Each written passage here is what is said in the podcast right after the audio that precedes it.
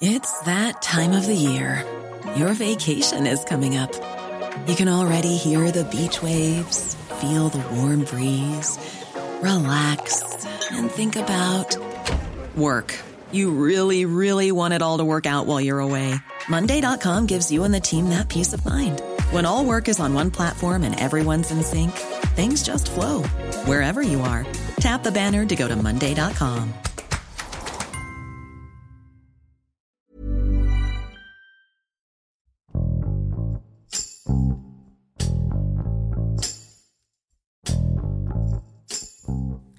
Durante casi 50 años, la Orquesta Sinfónica del Estado de México ha difundido la música de concierto a todos los rincones del país, para unir y crear una identidad entre los mexicanos.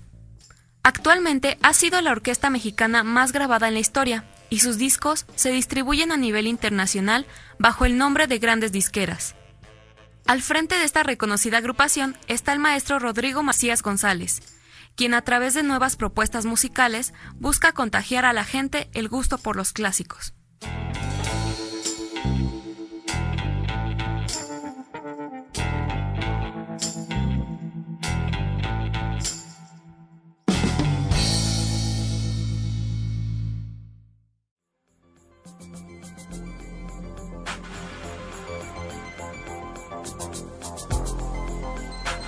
Yo inicié en la música popular.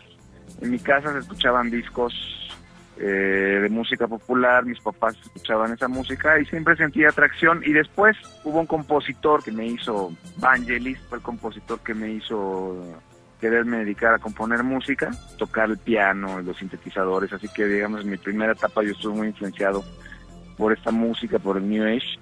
Y después, después pasé al piano, también fui rockero, toqué en grupos de rock en, en la adolescencia, pero el piano clásico empezaba ya a tener una importancia cada vez mayor y después pues sí, me metí de lleno a la música clásica.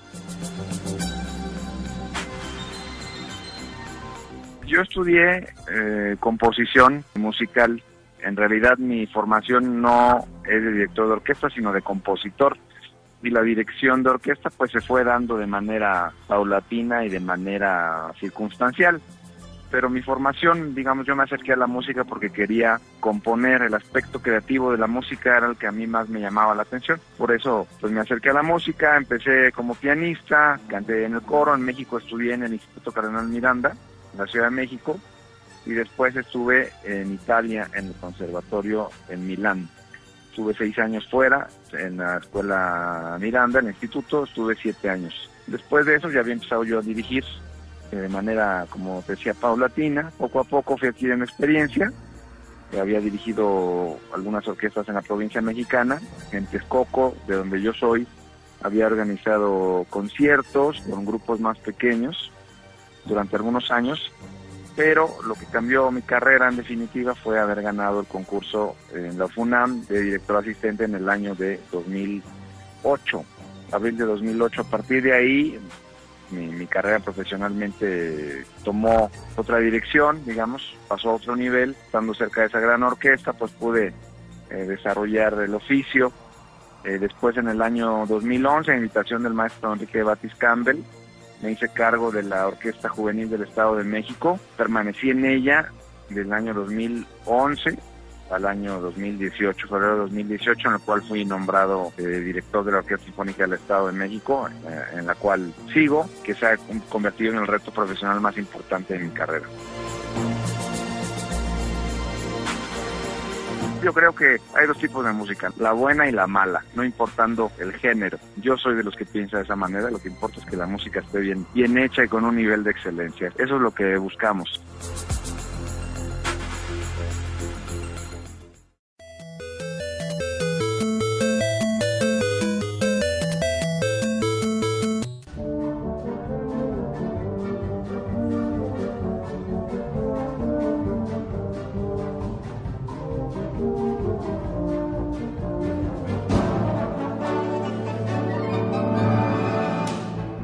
Este festival de verano que nació el año pasado, pues ha tenido esta característica que es la de, la de fusionar, la de combinar diferentes tipos, tipos de música. Hablando de este fin de semana, pues nosotros eh, vamos a hacer música de juego de videos y esa música incluye al coro, incluye a la orquesta, pero también incluye un grupo de rock. Entonces, eh, de alguna manera sigue presente esta influencia que yo tuve de más joven, eh, amalgamando ahora eh, estos estilos. ¿no? La música de video permite eso, en, una, en un contexto sinfónico, seguir teniendo pues eh, amalgamado un grupo de rock. Así que creo yo que de alguna manera sigo haciendo ambas, ¿sabes? Aunque mi actividad es casi totalmente clásica, sigo con vínculos en otros tipos de música. Ese festival surge por querer acercar la orquesta a más gente o querer acercar más gente a la orquesta. Es decir, este festival es para la gente que no va o que no ha tenido la oportunidad de ir a las, a las temporadas habituales de la orquesta, a través de estos conciertos tan atractivos puede hacerlo. Y claro, se, se, se ha pensado con calma, con detenimiento, cuáles son los espectáculos que nos podrían ayudar. En este caso, pues el juego, de, como ya bien lo dijiste tu juego de videos, pues es para un espectro bastante amplio, ¿eh? porque no solo son los chavos, sino vamos a hacer un recorrido por los juegos de videos de los 70, los 80, los 90. Creo que en nuestra generación, pues difícilmente alguien no alguna vez no jugó un videojuego, ¿verdad? Forman parte de la cultura popular. Entonces, eh, pues nos pareció muy atractivo y por otro lado, pues el maestro Manzanero pues, es un compositor universal, ¿no? Eh, yo me atrevo a decir, los compositores mexicanos vivos es el más importante. Y en este festival, que dura dos semanas, con cinco conciertos, pues hemos querido abrir el abanico lo más posible, pero con eventos de, de primerísima calidad.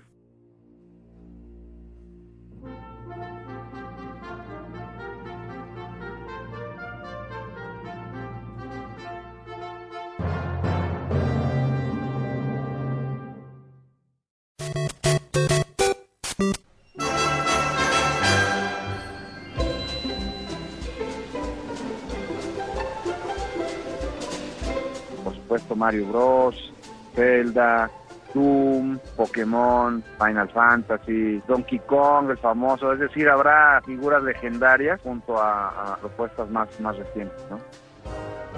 Los hay de todos tipos, porque yo te puedo decir también que la música del videojuego ha evolucionado de una manera increíble, ¿no? Mientras al inicio teníamos como melodías muy sencillas o ritmos muy sencillos o tonaditas, Hoy en día la música de los videojuegos es casi como, o sin el casi, como, como soundtrack de una película, ¿no? Tenemos compositores eh, tan importantes como Hans Zimmer, ganador del Oscar, que ahora hacen música para videojuegos, ¿no? O grandes compositores que ahora hacen en un, en un aspecto o en un formato mucho mayor, ¿no? Ahora tú ves juegos recientes y la música está hecha con orquesta de verdad, ¿no? Dices, wow, eso dista mucho, que es un gran desarrollo de lo que se inició hace más de 30 años. Entonces yo creo que no en todos los casos sí ha avanzado tanto la parte visual como la parte musical, ¿no? Realmente muchos videojuegos se han vuelto eh, superproducciones, ¿no? Y entonces esto pues nos, nos, nos, viene como anillo al dedo porque esta gran orquesta, la OSEM, pues tiene este aspecto grandioso de la música sinfónica. Entonces, eh, realmente es, un, una combinación muy atractiva. Y nosotros estamos haciendo un recorrido cronológico y también muy variado, ¿no? Hay muchos estilos, hay muchos ritmos distintos. Entonces, esto musicalmente nos ha parecido muy interesante. Y además, decirte algo también muy importante. Eh, vamos a tener un, un, espectáculo visual impresionante. Vamos a tener pantallas, vamos a tener efectos tecnológicos. Realmente muy atractiva eh, la propuesta para la gente de todas las edades.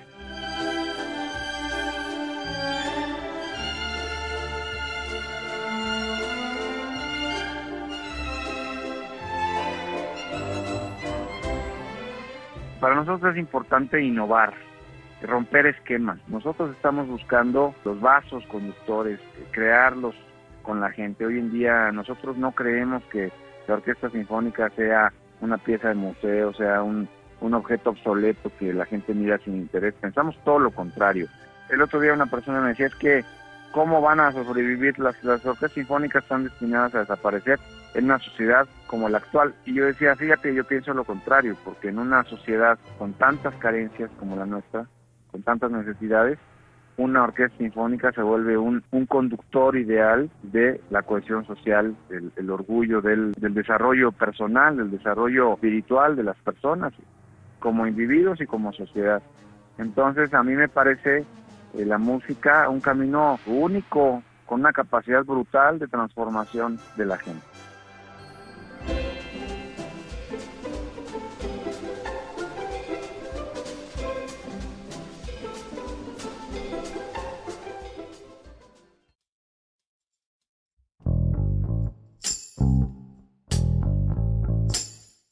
Hicimos, por ejemplo, un concierto de Queen Sinfónico que nos fue muy bien también, muy muy atractivo, la gente estaba fascinada.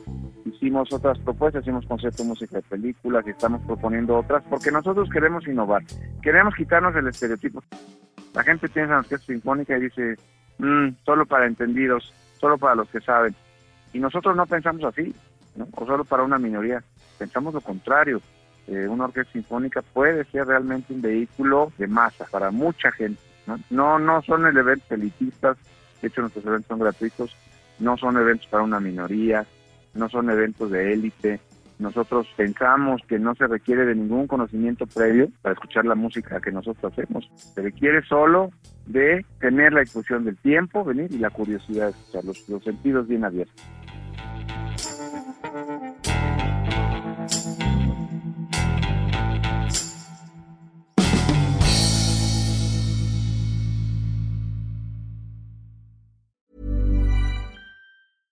Hey, folks, I'm Mark Marin from the WTF Podcast, and this episode is brought to you by Kleenex Ultra Soft Tissues your ally to help tackle your allergy symptoms this season. I love the change of seasons, but nobody loves pollen and all those other things floating in the air that make you sneeze during this nice weather. Kleenex Ultra Soft tissues are hypoallergenic and allergist approved. So fight back against watery eyes and runny noses without worrying about irritating your skin. For this allergy season, grab Kleenex and face allergies head on.